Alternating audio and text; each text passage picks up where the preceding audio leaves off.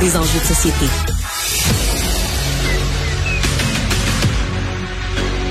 Emmanuel Latraverse. J'ai pas de problème philosophique avec ça. Mario Dumont. Est-ce que je peux me permettre une autre réflexion? La rencontre. Ça passe comme une lettre à la poste. il se retrouve à enfoncer des portes ouvertes. La rencontre, la traverse, Dumont. Bonjour Emmanuel. Bonjour. Alors, l'opération euh, coup de téléphone à des députés pour leur annoncer tu vas être ministre, voici ce qu'on a voici ce qu'on a pensé pour toi, ce que j'ai pensé pour toi. Euh, l'opération de François Legault, ça reste assez discret. Hein? Des fois, on a des infos qui est au moins savoir qui a été rencontré, qui on a vu passer, qui est allé dans s'est ramassé dans la salle. Là, c'est rien, rien, rien. Non, cette fois-ci, on voulait une opération étanche, puis je te donne deux mots, euh, timing et taille de la bulle. Donc, euh, dans le passé, les gens avaient un rendez-vous comme, tu sais, 12, 18 heures d'avance. Donc, euh, par exemple, mardi matin, ils savaient qu'ils allaient être rencontrés en fin de journée ou en soirée mardi soir ou mardi après-midi, qu'ils seraient rencontrés le lendemain, mercredi, pendant la journée. Qu'est-ce que ça donne, ça? Ça donne beaucoup de temps à des potentiels ministres et députés en attente pour s'appeler. Hey, est-ce que tu as été appelé? T'as-tu été appelé? T'as-tu été appelé? Ah oui, lui, il est appelé, mais lui, moi, tu sais, Puis là, ben, c'est comme ça que les rumeurs se mettent euh, à s'emballer sur qui est appelé au Conseil des ministres. Puis l'autre chose, c'est, quand je parle de la taille de la bulle, c'est que la dernière fois, quelqu'un se faisait offrir euh, son poste au Conseil des ministres, puis on lui disait, ben voici, peut-être côté va être ton chef de cabinet, ou on leur donnait un nom avec un numéro de téléphone, appelle ton chef de cabinet. Si tu fais ça, ben, tu te retrouves soudainement que tu n'as pas 26 personnes qui sont au courant de qui est ministre, mais c'est que tu en as 52 parce que alors tu augmentes, tu élargis ta bulle énormément. Et ça, ben, ça contribue beaucoup à multiplier les chances qu'il y ait des fuites. Alors, cette fois-ci, on a gardé ça super étanche. Tous les députés ont dû rester dans la capitale à partir d'hier soir, après euh, leur assermentation, et ils se sont tous fait dire que s'ils étaient appelés, ils avaient 30 minutes pour se rendre. Puis là, ils rentrent dans un, dans un lieu, c'est comme ça qu'on on l'a dit, dans le lieu. Et là, c'est euh, tu rentres, tu te fais dire, et tu ne sais pas c'est qui ton chef de cabinet. Ceux-ci vont être informés demain à 14 heures. Une fois que la liste des ministres sera euh, à, 14 heures, donc en, en même temps que, euh, que la sermentation comme telle. Alors, euh, tout ça pour qu'il n'y ait pas de fuite cette fois-ci. Monsieur Legault veut contrôler son affaire. Et moi, je trouve ça correct. Ben, c'est sûr. Trouve ça plus le fun dans ce temps-là. Ouais, ouais. On va, on va l'apprendre, on va l'apprendre tout le monde en même temps demain. mais tout ça, y écoute, voilà un domaine quand même où au fil des années, euh, certains journalistes qui aiment les scoops et tout ça se sont souvent plantés, là. Euh, j'en ai quelques-uns en tête, des journalistes qui essayaient de faire le conseil des ministres dans le journal du matin puis qui avaient 7-8 erreurs puis c'était pas ça pantoute. Fait qu'il y a aussi de ça, là. Euh, aussi, les, les, rumeurs de conseil, c'était pas toujours les bonnes, là. Oui, mais sur l'échelle des scoops, là, c'est pas le Watergate, là.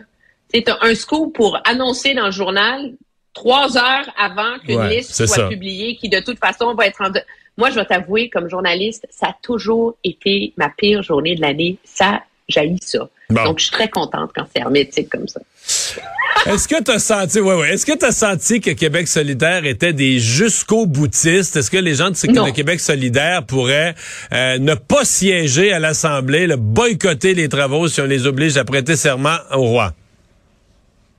Non, on n'est pas dans la même logique euh, que Paul Saint-Pierre Plamondon. Premièrement, je pense qu'ils ont très bien fait de saisir la main tendue de Paul Saint-Pierre Plamondon en comprenant que la force du nombre aide à faire fléchir le gouvernement. Euh, ce qui est intéressant, c'est qu'ils sont déjà députés, hein? donc ils ont leur salaire, ils ont leur bureau, leurs ressources. Euh, ce qu'il faut, c'est ce qu'ils peuvent mettre les pieds au salon bleu ou pas? Moi, je pense que euh, maintenant qu'ils ont la force du nombre, ils ont le pouvoir d'un peu essayer de forcer le gouvernement à négocier. Mais c'est clair qu'on n'est pas dans le même ton, je pense, que Paul Saint-Pierre Plamondon. Monsieur Nadeau-Dubois dit, écoutez, dans la chronique, on passera le pont quand on sera rendu à la rivière on fera pas de la stratégie ouverte, on prendra nos décisions en temps et lieu, on verra. Et euh, Zanetti, qui lui, tu te rappelles, c'est lui qui s'était senti oui. à jamais la dernière fois pour avoir prêté serment à la reine, euh, a plutôt dit c'est ce qu'on veut éviter. Euh, mais donc c'est pas euh, c'est pas clair que si ben, finalement malgré des efforts ça marche pas, ils vont pas aller se mettre dans un dans une salle derrière des portes closes. Ben moi, c'est presque clair qu'ils vont le faire, Emmanuel. Ouais, moi, c'est presque clair. Dans mon esprit, j'ai tout écouté. C'est presque clair qu'ils vont le faire. Que si il faut prêter serment absolument pour pouvoir siéger le, mardi de la rentrée, ben la veille, ils vont aller dans une petite salle, puis comme la dernière fois, puis ils vont le faire.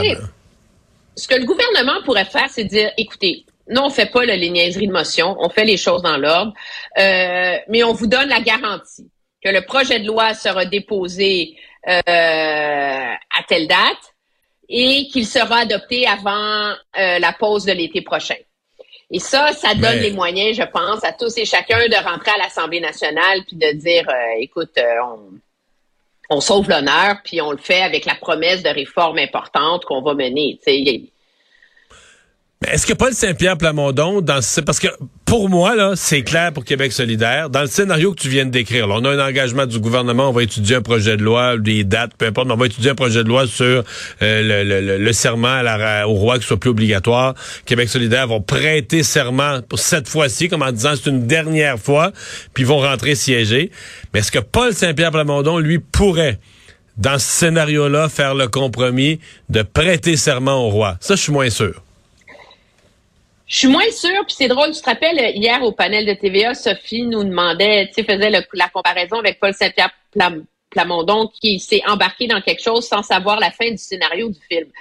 Euh, moi, j'ai fait des appels aujourd'hui, puis l'impression qui en ressort, c'est que le PQ est convaincu d'avoir d'autres cartes à son jeu. Et est convaincu de fil en aiguille d'être capable de le gagner, ce pari-là absolument convaincu. Totalement. OK. Alors, je ne sais pas c'est quoi. Je peux pas te le dire, mais eux autres, ils semblent pas sûrs de leur affaire. On va surveiller ça.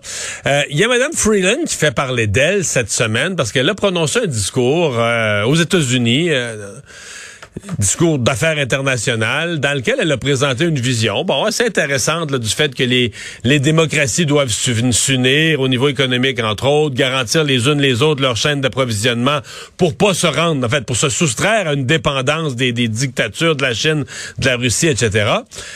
Là, jusque-là, euh, ça va. C'est que Mme Freeland est allée un petit peu plus loin. Mme Freeland est allée plus loin jusque sur un terrain où Justin Trudeau n'était pas d'accord. Euh, il y a quelques semaines à peine, quand le, chancelier allemand s'est présenté à Terre-Neuve, c'est-à-dire de dire, ben là, il faudrait peut-être au Canada qu'on exploite des mines ou des ressources naturelles ou peut-être du gaz naturel.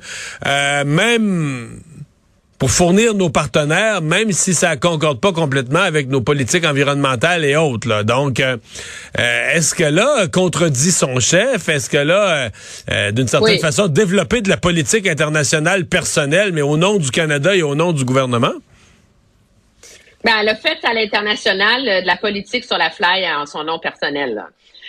Premièrement, ce que bloqué à Ottawa, c'est qu'elle a dit que pour remercier l'Europe pour avoir permis qu'on ait accès aux vaccins rapidement, le Canada allait accélérer l'approbation des euh, projets énergétiques. Il n'y a aucun moyen dans la loi actuelle, il n'y a aucun mécanisme pour accélérer l'approbation de projets énergétiques, de un, et de deux, c'est contraire aux politiques du gouvernement. Non, il n'y a pas de volonté politique de ça, là, techniquement. Ben, il n'y en a pas, puis je peux te dire que ce qui est remarquable, c'est qu'elle a, elle a elle a intégré cette doctrine freelance, tu veux, à tous les discours économiques qu'elle a fait cette semaine. Elle en a fait un à Gatineau lundi, elle était à Windsor aujourd'hui. C'est drôle, hein? Le fast track des projets énergétiques, pouf, elle n'en parle plus. Elle n'en parle plus. Donc, est-ce qu'elle a été rappelée à l'ordre sur ce front-là? Peut-être. Mais je te dirais que même son idée de nouveau bloc de commerce et d'échange entre démocraties, euh, pour se protéger contre les méchantes euh, dictatures, etc. C'est une espèce de rejet de l'hypermondialisation qu'on a vu. Euh, ça passe pas comme une lettre à la poste non plus là. Euh, au Canada non plus. Le monde des affaires euh, regarde ça puis dit vraiment, vous voulez vraiment aller jusque là Donc on va faire quoi? On va arrêter d'importer du pétrole d'Algérie? On va fermer tous les Doloramas. On s'entend là parce que tout vient de la Chine. la majorité. Tout, tout vient de la Chine. Les jouets pour enfants, on, les Canadiens vont être prêts là à, à, à payer la, la moitié des biens qu'ils achètent sur Terre euh, trois fois le prix. Puis qu'est-ce qu'on fait? On va euh, négocier en démocratie, Puis les pays qui sont comme dans le milieu, en Afrique, ailleurs, euh, vous vous démerdez tout seul. Euh, c'est pas si, tu sais, c'est comme c'est un beau concept, mais quand tu le détricotes là, ça devient assez, euh, assez euh, bancal, je dirais. Mais, mais on a plus, on, on a plus de temps, mais je te comprends bien là-dessus. Je suis plus, je ramène plus ça au niveau politique et je te pose une question en 30 secondes. Où s'en va Madame Freeland? Est-ce que parce que c'est une femme intelligente. Là. Quand elle développe de la politique internationale qui est pas approuvée par son gouvernement, je pense pas qu'elle fait ça parce qu'elle se rend pas compte, elle est inconsciente des, des, des enjeux, puis elle se rend pas compte qu'elle met le pied, qu'elle a les pieds des fleurs. Là. Ben, Madame Freeland fait du Freeland. Elle n'est pas une joueuse d'équipe. Elle est convaincue d'être la plus intelligente du Conseil des ministres. Et donc, elle, elle, elle s'étire Ben le euh, wow, wow, wow, quand même pas Euh, plus intelligente que Justin Trudeau, là. Wow. Mais non. Mais donc, elle sait étirer le coup. Euh, et est-ce qu'elle fait ça, moi, je pense, pour essayer de bousculer le Conseil des ministres, tu sais, leur brasser la cage un peu. Euh, c'est ma théorie. Elle a perdu sur l'énergie. Sur l'énergie, est-ce qu'elle va gagner son pari sur le reste? La question demeure entière. Merci, Emmanuel. Au revoir.